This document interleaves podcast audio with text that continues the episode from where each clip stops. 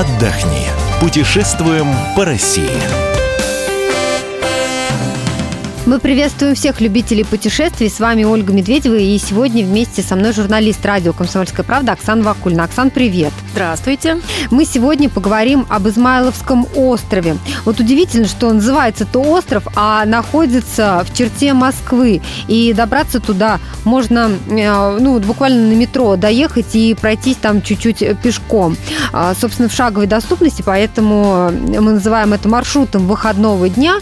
Поэтому, если вы никуда не уезжаете, то запросто можете вот даже сейчас, ну, конечно, принято считать, что вот летом везде красота и так далее, но вот даже сейчас вы можете поехать, и а, вам там наверняка понравится хотя бы потому, что а, там буйство красок от построек, да, Оксана, вот когда мы приехали, вот это первое, что бросается в глаза. Да, действительно, а, конечно, день серый, даже весной в Москве, но тем не менее и стены этой крепости, они тоже э, бело-серые, скажем так, но э, есть очень яркие постройки. Это и та мостовая башня, которой славится Измайловский остров, потому что это одна из тех немногочисленных построек, э, которые сохранились как раз э, с 17 века, частично сохранились. Ну, я сейчас даже, знаешь, я сейчас даже скорее говорю про бутафорию, про этот вернисаж. Первый, что бросается в глаза, когда выходишь из метро. Да, но здесь вот сразу важный момент, скажем, главное не заблудиться. Доехать нужно будет до метро Партизанская и идти до Измайловского острова буквально 5-7 минут.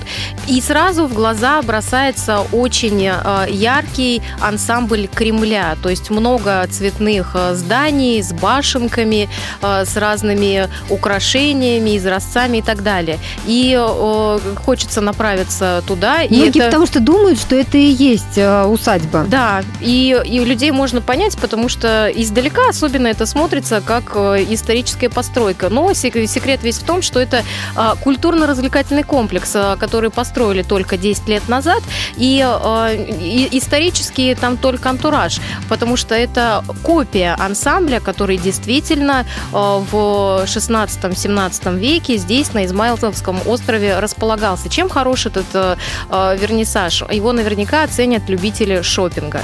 И там всегда очень много иностранных туристов, азиатских туристов. Потом, если к вам, например, приезжают друзья в гости и хотят что что-то из России увезти, такое классические подарки, матрешки, меховые шапки, хохломук, жель и так далее. Я, на ярмарочных рядах можно все это найти. И прогуляться там довольно приятно, потому что это ярко, это красиво. И плюс а, здесь же можно купить горячий кофе или глинтвейн, если вы собираетесь весной. И, как говорят продавцы, это едва ли не лучший глинтвейн в Москве. Но не знаю, лучше или не лучше, очень неплохой. Попробовать рекомендую. Да, ну а сама-то усадьба это такое тихое, уютное и, в общем-то, не кричащее место. Я как человек, который вот не так давно был в Звенигороде, а, могу сравнить, что вот а, там в Савино-Стражевском монастыре тоже очень яркие постройки. И все это дело рука царя Алексея Михайловича. Поэтому, когда приезжаешь а, к Измайловскому острову, вот то, о чем говорит Оксана, эти красочные постройки очень напоминают звенигородские строение. И сразу вот, знаешь, чувствуется рука-то Алексея Михайловича. А, вот. А усадьба на Измайловском острове, там когда-то были пруды, но э, тот самый Алексей Михайлович решил, что э, они должны быть соединены. И таким образом, э, значит, их э, перекопали, переделали, и получилась река, которая огибает остров. А вот на самом острове не так много построек, которые сохранились с 17 века. Это, собственно, вот мостовая башня, о которой ты, Оксан, говорила. Это храм Пресвятой Богородицы и передние и задние ворота. Все остальное было построено гораздо а, позднее. Э, в общем-то, Алексей Михайлович, он был такой человек деятельный, и э, настроил там всего, и он хотел, чтобы там было очень красиво, и вот делал это все по подобию райского сада. А, там были красивые газоны, я думаю, что вот и сейчас летом там тоже не менее красиво. Березовые рощи, аллеи какие-то, плюс, ну вот в сочетании с рекой, естественно, все это в теплое время года выглядит э, просто потрясающе.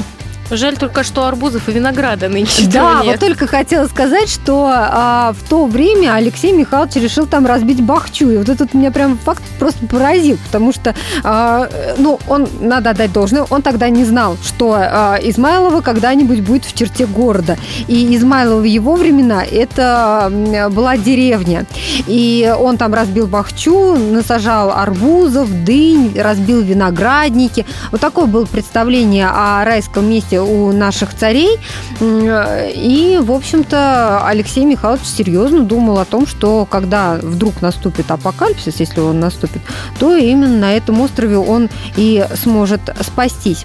Но вот с- одно из самых таких, мне кажется, странных строений, да, из тех, что остались от э, э, прежних времен, это вот как раз Собор Покрова Пресвятой Богородицы. Во-первых, бросаются в глаза черные купола. Ну, знаете, не очень характерно вот для э, вообще церквей, да, у нас обычно позолоченные. Вот эти черные купола. А во-вторых, э, с обеих сторон от э, храма белые пристройки э, э, рассказывают, что когда-то там был госпиталь для воинов-инвалидов. И вот представьте себе картину, когда по центру стоит храм, а по бокам вот эти вот белые постройки. Это вот крайне необычно. Да, действительно, это выглядит очень необычно, но а, есть еще один а, повод а, в этот храм обязательно э, доехать.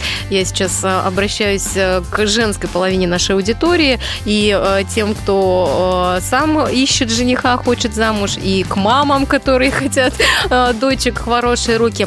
В этом храме находится уникальная икона Богородицы.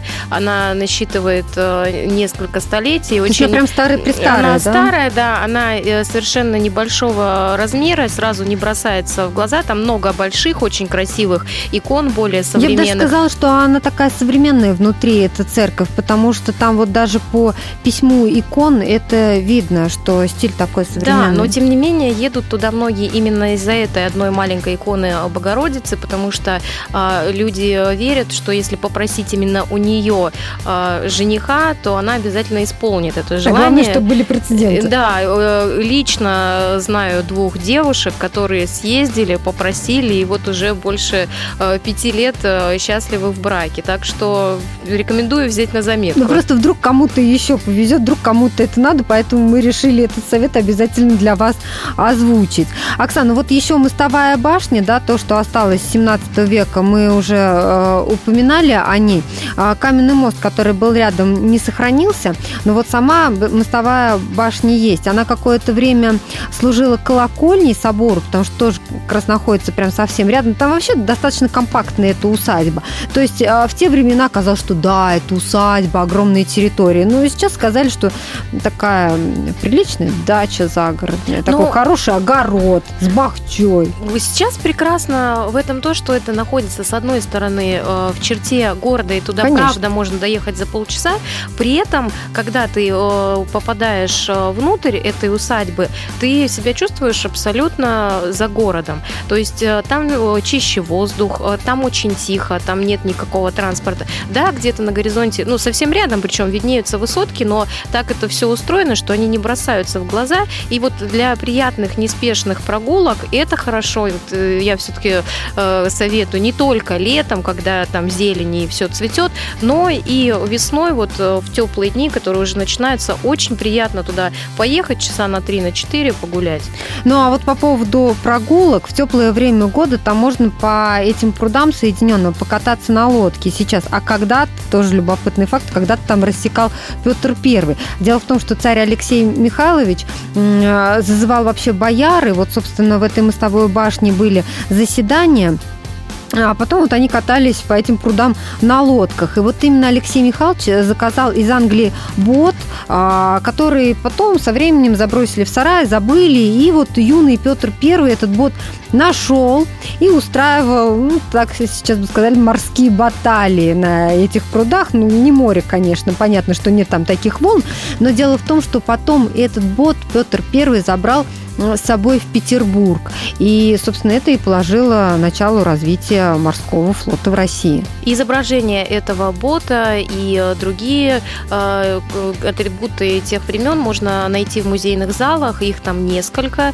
Э, вход в каждый из них э, стоит 100 рублей. Надо сказать, экспозиция там не очень богатая, но, тем не менее, есть вещи, которые обращают на себя внимание. Так что, если вы любитель исторических мест и экскурсионных программ, вот, пожалуйста, вам маршрут выходного дня. Это Измайловский остров, который находится у станции метро Партизанская в Москве. Информацию о других местах отдыха вы найдете на нашем сайте fm.kp.ru. С вами были Ольга Медведева, Оксана Вакулина. Мы выбираем для вас лучшие туристические маршруты России.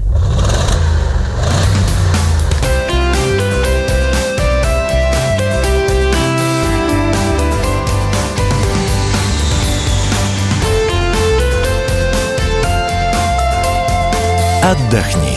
Путешествуем по России.